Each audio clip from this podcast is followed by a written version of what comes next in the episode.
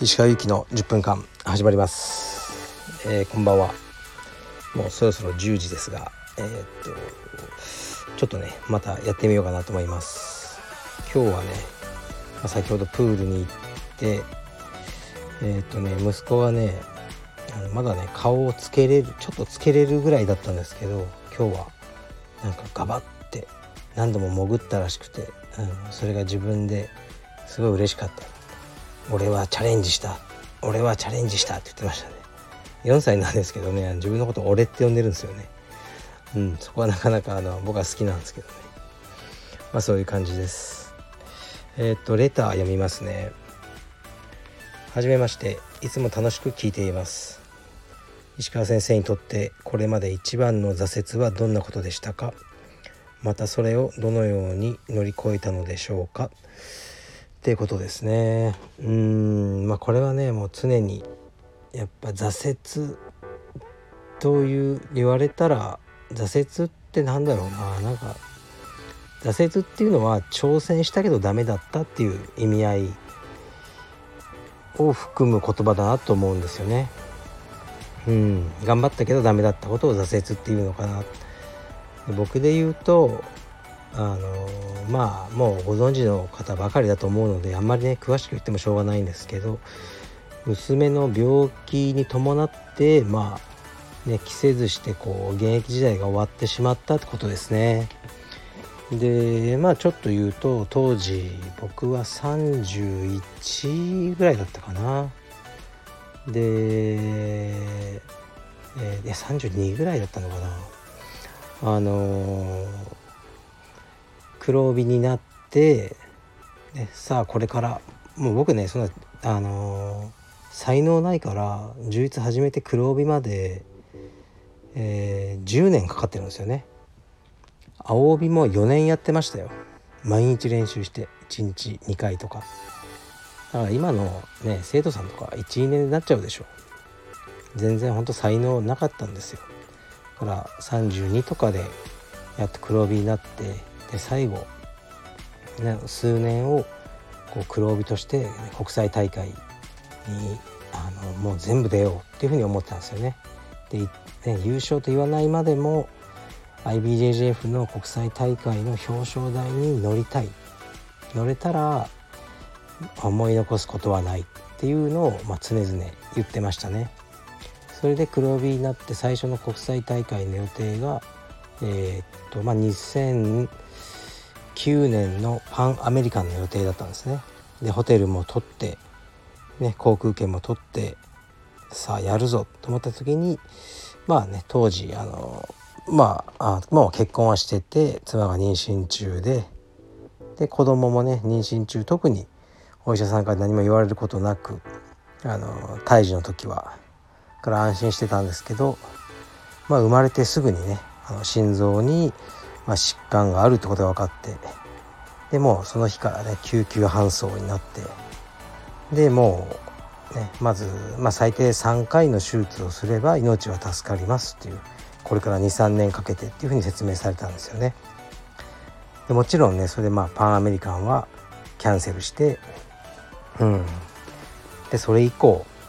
ね、僕が海外で試合したのはこの間のねあの おじさんのマスター選手権まで。だから10年空いちゃったわけですよね。でまあもうその3年はやっぱりかなり精神的にや参っちゃったんですよね。そのやっぱねずっと健康に生まれてくると思ってたしでかなりきついことも言われたしで手術とかもあのやっぱねほんと僕弱いんですよ。手術とか普通立ち会いにこう行くんですけどね家族とか。僕はあの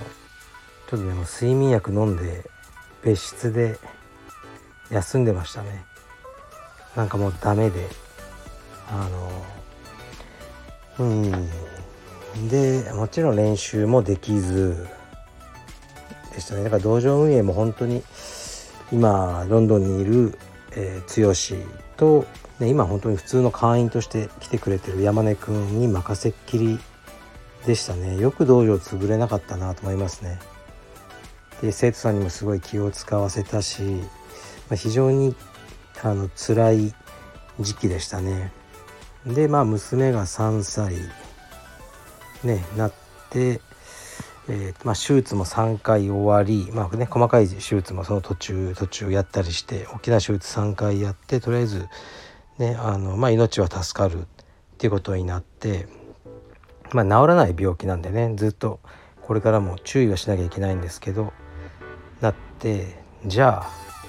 もう35じゃないですか。でもやろうとしたんですよ。まだ現役やり残したことがある。と思ってでもねもう体が動かなかったんですよね。どうしても。でやればやるほど怪我してあのもうダメでしたね。最後はなんか全身が痛い症状になって関節の全てが痛いんですようん、指先から足の、うん、指まで全部。で病院に行ってもまあ原因不明で。でめまいがして頭痛がしてっていうのでまあ本当脳外科とか行ったり CT スキャン撮ったりいろいろしましたね。でももうお医者さんもわからないからあのね自律神経失調症っていう症状でもうこれ以上は精神科に行ってくれって言われましたね。でうんそこででもなんかねやっぱねアマゾンとか40ぐらいでも試合してねあのいい成績出してるからうーんもうちょっと踏ん張ってやればよかったなっていうのはすごく思いますね。うん、でも同時にやっぱカルベニブンがすごく大きくなってで僕はそっちを何て言うかなスケープゴートにしたっていうか言い訳に自分の中でしてたんですよね人には言われたことなかったけどいや俺はもう道場こんだけ大きくなってもう練習なんかできないんだっていうのを、まあ、そう思っておいた方が多分ちょっと楽だったんですよね自分に言い訳というか。で道場経営にすごく打ち込んだというのがありますね。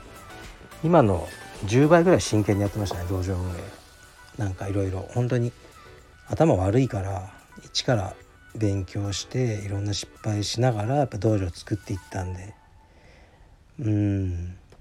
でもやっぱりねまだやれたんじゃないかとかあのもしねその満足するパフォーマンスは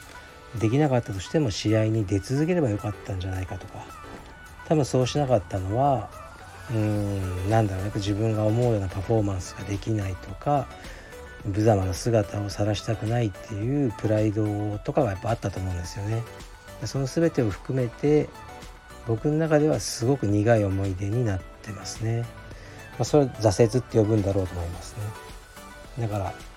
もう一度あの人生があって同じようなことになったらうんまあ死ぬ気でやると思いますね。で道場は多分カルペディエムこんなに大きくなってないかも、うん、別にそれでもいいって思いますねはいうんだから乗り越えたとは思ってないんですよねだもう今45歳ですよ。でも思これ思い出さないし一日もないんですよ。毎日。うん。だからその現役の別にね子供もいなくて好きなだけ練習できる環境があるのにしないやつがもうクソムカつくんですよね。言葉悪いですけど。うん。だからでもねそれはもうなってみないとわからないしまああんまりねあの人に言ってもしょうがないんですけどあのま、それが僕の挫折だなと思うしうんもしね娘が健康に生まれてたらどうなってたのかなってあの思わない日はないですね。しかしねもうねもうそろそろね45歳でうんまあマスターとかねやればいいんだろうし、ね、あの他にもね心配することはいっぱいあるんでそろそろそろそろ乗り越えようかなって思っている時期ですね。うん。そう。まあこういう話もねあんまりすることないんで皆さんがどう思うか知りませんが私だっていろいろあるんですよ。はい。でね。あのだからねそのもちろん僕は仕事だけど一般の生徒さんでも本当に練習したいのにねなんか家族の事情とかいろんな事情でできなくなって悔しい思いをするとかねしておられる方もいっぱいおられると思います、うん、だからそれってもうたまたまなんですよね。たまたま何もなくて普通に練習できてる時はねそのそれをま当然と思っちゃうんですよね。で何か練習できないような事情とか怪我とか起きた時に初めてこう、ね、練習できた日々のあの素晴らしさをに気づくと思いますので、ね、皆さん普通に練習ねできる時はもうねできるだけやりましょう。はい。僕から言えるのはそれぐらいです。はい。失礼します。